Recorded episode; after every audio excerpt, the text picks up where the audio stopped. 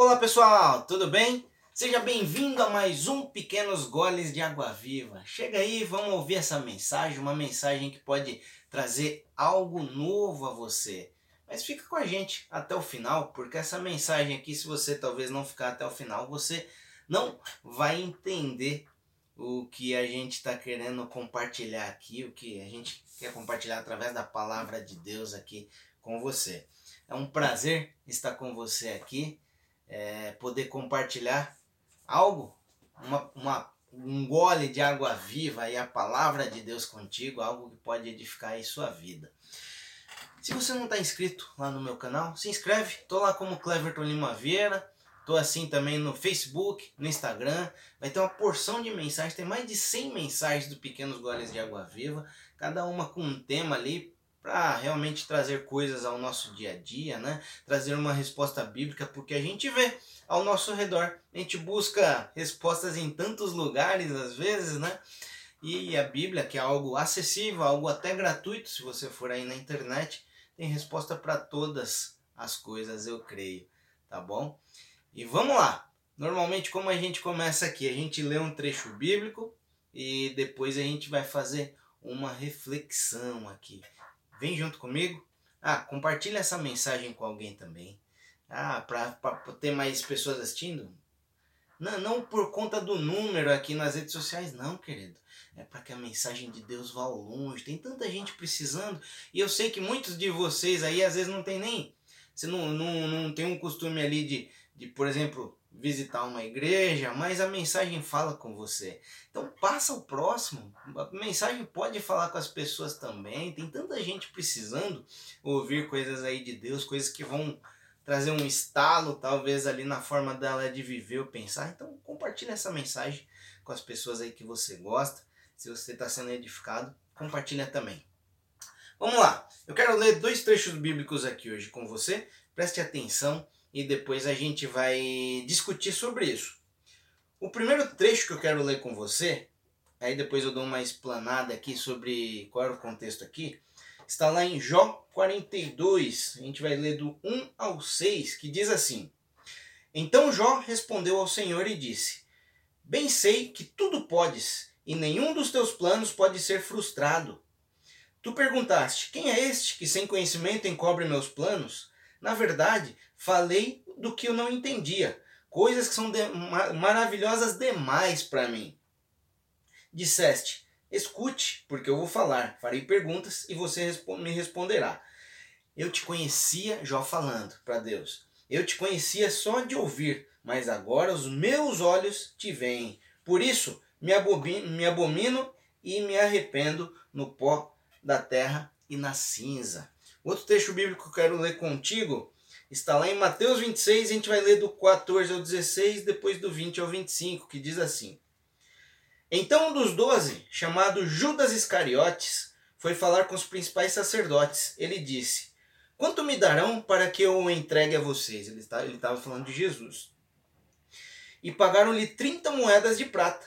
E desse momento em diante, Judas buscava uma boa ocasião para entregar Jesus. Aí depois lá no 20.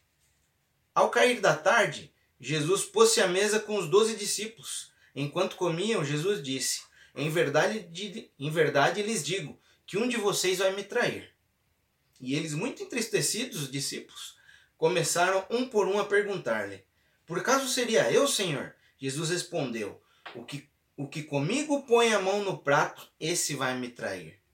O filho do homem vai como está escrito a seu respeito. Mas ai daquele por quem o filho do homem está sendo traído. Melhor seria para ele nunca tivesse nascido. Então Judas, que o traía, perguntou: Por acaso sou eu, mestre? Jesus respondeu: Você acabou de dizer isto. Então, querido, o que, que a gente leu aqui? A gente leu, estamos vendo aqui dois personagens bíblicos que eu creio que boa parte de vocês conheçam bem. O primeiro é Jó. Jó é, o livro de Jó começa falando que ele era um homem íntegro e reto. Tanto ali que no começo do livro de Jó, é, o diabo vai até Deus para. Eles começam ali uma conversa e aí Deus pergunta para o diabo: Você viu meu servo Jó? Como ele é íntegro e reto? E aí o diabo começa a falar, mas e se ele perder tudo? Quero ver se ele vai continuar te adorando, pergunta para Deus. E aí Deus permite o, o diabo tocar em algumas áreas da vida dele, só não tirar a vida dele. E aí, o que acontece com Jó? Ele perde bens. Jó era um homem muito rico naquela época. Tinha muitos bens, se você for ler, tinha muitos bois, muitos animais. Era alguém bem rico. Ele perde a família. Jó tinha dez filhos. Todos morreram. E ele pega uma doença ali na pele é, que como se fosse uma lepra, onde a Bíblia relata que ele chega a se coçar com caco de telha porque não aguentava. E aí assim, isso foi todo seguido. Ele perdeu tudo ali na sequência, tudo isso. E aí vieram lá três amigos, ao invés de os amigos ajudarem ali, darem não, um ânimo para ele, os amigos ficaram ali confrontando ele, falou, oh, você está passando isso por conta disso, porque você está em pecado, e é isso, aquilo. A esposa de Jó falou, amaldiçoe esse seu Deus. Mas Jó, se for ver lá em, no, em Jó 27, acho, ele está no meio de toda essa tribulação, mas ele fala, continuarei a ser um homem íntegro. E aí no final do livro de Jó, capítulo 42, é isso aqui que nós lemos, que ele ele já era conhecido por ser um homem reto e íntegro. Ele ainda se reconhece Deus ali como alguém muito importante, que ele fala que ele só conhecia de ouvir, mas agora meus olhos te veem. Ele teve, ele entendeu que tudo que ele passou foi uma experiência para ele conhecer melhor a Deus. E do outro lado a gente tem Judas. Judas foi escolhido como um dos doze discípulos originais, ali os primeiros discípulos, né? Foi, é, foi escolhido como um dos doze discípulos. Judas tornou-se o tesoureiro ali do ministério de Jesus. Judas que carregava a bolsa comum, como chamava ali. Era onde ficavam as ofertas que Jesus recebia. Eles recebiam ali e servia para custear viagens, todas as outras coisas eles comerem, tudo isso. Judas era o tesoureiro. Se você for ler na Bíblia, não tem tanta. Não, não se fala tanto de Judas como fala de João, de Pedro, de alguns outros discípulos, por exemplo. Mas aí, Judas começa a ser revelado numa passagem onde Jesus e os discípulos estavam na casa de Marta e Maria. E ali Maria derrama um perfume muito caro, que era o equivalente a um ano de salário ali, aos pés de Jesus. E aí Judas, ela estava fazendo aquilo em adoração a Jesus, por adorar. Ele é o rei dos reis, né? Ela estava adorando ele ali. E aí Judas fala, pô, em outras palavras, tá gente? Ela derramou esse perfume caro. A gente podia ter, ter vendido e dado dinheiro aos pobres. Ali Judas começou a revelar quem realmente ele era. E aí mais para frente, ali no trecho que nós lemos, na noite ali da última ceia, ele entrega Jesus aos inimigos, vende ali Jesus por 30 moedas de prata, que você fala, puxa, essas moedas de prata iam mudar a vida de Judas. Não, filho, era equivalente a dois dias de salário daquela época, mais ou menos. E por tudo que ele viu Jesus fazer ali, vender por 30 moedas de prata, não se vende ninguém, certo? Ainda mais o rei dos reis e tudo que ele tinha aprendido ali com Jesus. O que, que eu estou querendo trazer para vocês aqui? Dois personagens que, devido às circunstâncias, ao que eles viveram, eles poderiam ter mudado a essência, ter mudado o que eles eram antes desses episódios. E um pelo lado positivo e um pelo lado negativo. Jó, com tudo que aconteceu, a mulher ali, os amigos falando, amaldiçoou o seu Deus. Ele poderia ter se virado contra Deus, mas não, foi ao contrário, a relação dele com Deus ficou mais intensa ainda. Judas, por sua vez, caminhou ali três anos com Jesus, vendo Jesus fazendo milagres, bondade, exalando amor, mas Judas resolveu trair Jesus, mesmo com tudo aquilo que ele tinha passado. Você talvez pense, puxa, é, Jesus foi pego de surpresa. Não. Um ano antes, mais ou menos, do, da última ceia ali, onde Jesus foi traído, Jesus tinha falado: escolhi, não escolhi os, os doze, mas um de vocês é diabo um ano antes disso. Então Jesus era, era é, Deus, então ele sabia o que iria acontecer, mas tinha um propósito. Talvez todo aquele propósito ali, aquele tempo que Judas ficou, talvez era para ele ter sido para ter se arrependido, mas ele não se arrependeu. Ele continua ali com o plano dele ali, o que talvez estava nele. Qual a reflexão dessa mensagem aqui hoje, querido? A gente vê às vezes muitas pessoas que vão no caminho bom, né? Você fala aí, você pode ir para todas as áreas. Você pode ver um cargo na empresa, alguém que tem um ministério, né? É, um político, a gente pode ver bastante isso. Alguém que começa bem ali, você fala, puxa vida, essa pessoa vai. E ali de repente você vê que a pessoa se envolve com coisas erradas e vai, parece maracutaia, traição, é, desvio de dinheiro. A pessoa se revela ali o que ela não se mostrava ser antes de ter um cargo determinado.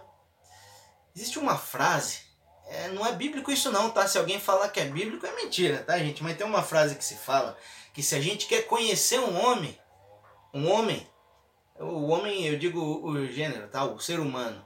Se você quer conhecer um homem, dê poder a ele.